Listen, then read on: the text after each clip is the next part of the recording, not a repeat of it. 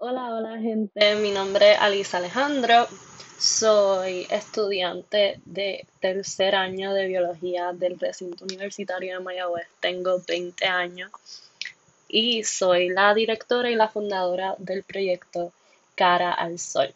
Les voy a contar un poquito sobre mí, sobre lo que va a ser este espacio del podcast, por qué decidí crearlo y qué pueden esperar. Eh, primeramente, sobre mí, soy atleta, eh, corro 1500 y 5000 metros, soy fondista, eh, corro para el equipo de la Universidad de Puerto Rico, recinto de Mayagüez. Eh, y me apasionan los derechos humanos, me apasiona la psicología, me apasiona pelear por lo que está correcto y considero que tener esta, este background de, todo el trabajo que estoy haciendo en todos los ambientes que me estoy involucrando, me va a ayudar a ser una mejor profesional de la salud y, me va a ayudar a, a, entender mejor a las personas con las que voy a trabajar y, me va a ayudar a entender su entorno y me va a ayudar a ser una, una persona, una profesional más compasiva y más interseccional. Eh, sobre Cara Sol. Cara Sol es un proyecto que surgió en abril del 2020 a partir del movimiento que surgió en las redes sociales en contra de Pau y Swim, el dueño Julio Ortiz y Yatea, por unas acusaciones, varias, muchísimas, acusaciones de acoso y agresión sexual de parte de estos hombres hacia muchachas jóvenes.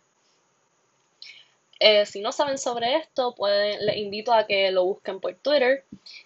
Eh, muchas muchachas se tuvieron la valentía de, hablar sobre sus testimonios, de denunciar a sus acosadores. Y, y, eso a mí me motivó a hablar sobre el tema de violencia sexual en Puerto Rico, porque al yo ver tantos testimonios de, de tantas mujeres sobre, y no tan solo mujeres, sobre, sobre sus experiencias, eh, me percaté de cuán real, cuán fuerte es este asunto en Puerto Rico.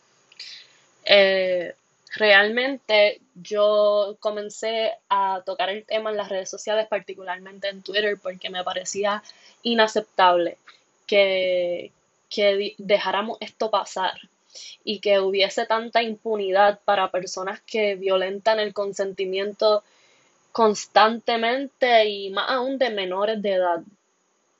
Eh, así que nada, yo comencé a hacer vocal en las redes sociales sobre el tema y, y muchas sobrevivientes vinieron a contarme sus historias, particularmente amigas que yo quiero un montón me comenzaron a contar sus historias de violación, de agresión sexual, de acoso sexual.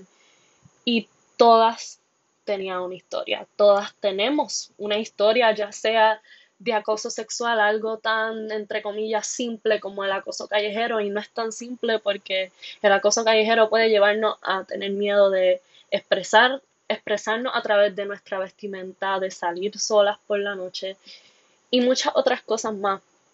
Así que no podemos denominarlo como simple. Así que eso me hizo, me hizo pensar sobre todas las historias que tienen las otras mujeres, los otros cuerpos fem y las otras comunidades oprimidas, lo, incluso los hombres, eh, sobre violencia sexual. Y yo sabía que tanto así como yo no tenía esta conciencia hasta que me topé con ello de frente. Muchas personas podían estar igual que yo. Así que yo decidí comenzar a tomar datos para mí, para compartirlos con la gente sobre si conoces a una persona que ha sido agredida, si conoces a un hombre que ha sido agredido, a una mujer, si conoces a alguien de la comunidad LGBT, eh, si te han agredido a ti, si denunciaste a tu agresor o a tu acosador. Y estos resultados que primero fueron por un poll en Twitter eh, dejaron en shock a mucha gente y yo dije, yo tengo que compartir estos datos más allá, yo tengo que hacer algo un poco más formal para que la gente me crea. Y pues decidí junto a mi novio Jorge Villares crear un Google Form con ciertas preguntas eh, sobre, ¿no? sobre distintas experiencias de agresión sexual, distintos contextos y hay un, un espacio en, el, en el form donde puedes contar tu historia si así lo deseas y es completamente anónimo. El form no recoge email addresses eh, ni nada, no tienes que poner nada que, que, que revele tu identidad. Así que nada. Fue un intento desesperado por hacer algo, por por alzar la voz y decirle a la gente, esto está pasando, esto es real, necesitamos ayuda, vivimos en un constante estado de emergencia, que eso lo vamos a tocar después. Y pues nada, mucha gente comenzó a llenar el form y yo no estaba preparada para todo lo que yo iba a leer, pero lo leí, lo internalicé, lloré, y lo tuve muy cerca de mi corazón y todavía tengo muy cerca de mi corazón ese form que cada vez que alguien escribe algo lo leo. Y si me dan el consentimiento, pues lo comparto en la página. Y pensé que, que algo que yo había hecho para, para expresar datos, para publicar datos, eh, para que la gente estuviese informada, fue algo que la gente usó para su proceso de sanación. Y, eso me impactó mucho y yo dije, wow, esto está ayudando a la gente, ¿qué más puedo hacer? ¿Qué más podemos hacer Villa y yo? Y entonces decidimos crear una página donde podíamos publicar esta información, donde podíamos educar a la gente con el fin de que en algún momento pudiese ser una organización sin fines de lucro que diera un montón de servicios a sobrevivientes de violencia sexual.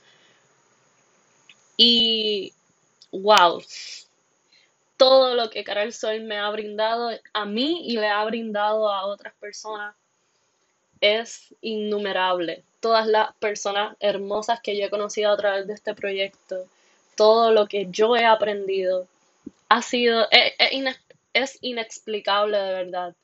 Y por eso, pues sigo expandiendo el proyecto, seguimos expandiendo el proyecto, que ahora ya está registrado en Hacienda como, no, no en Hacienda, en, ay, en el Departamento de Estado como una organización sin fines de lucro.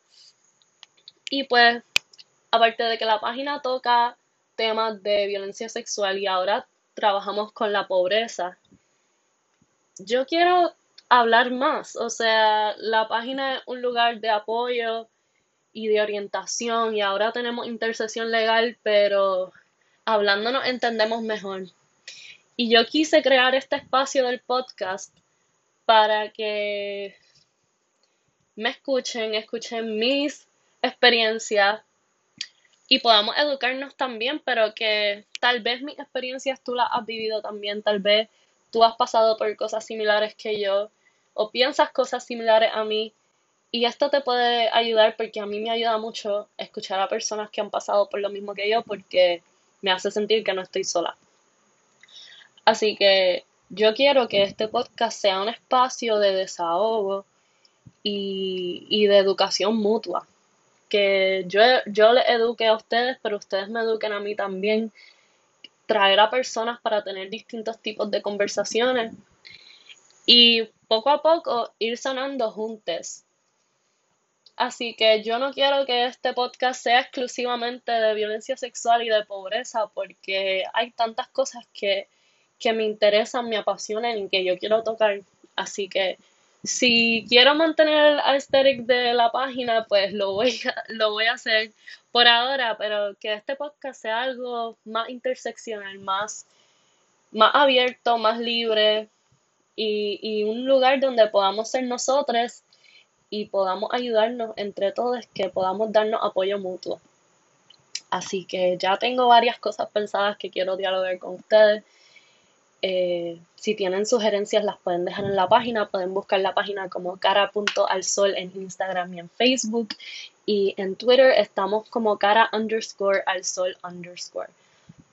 Así que muchas gracias por escuchar, muchas gracias por sintonizar y estaré, estarán escuchando un poco más de mí en las próximas semanas en lo que estaré hablando en este podcast. Así que cuídense mucho. Esto fue Cara al Sol.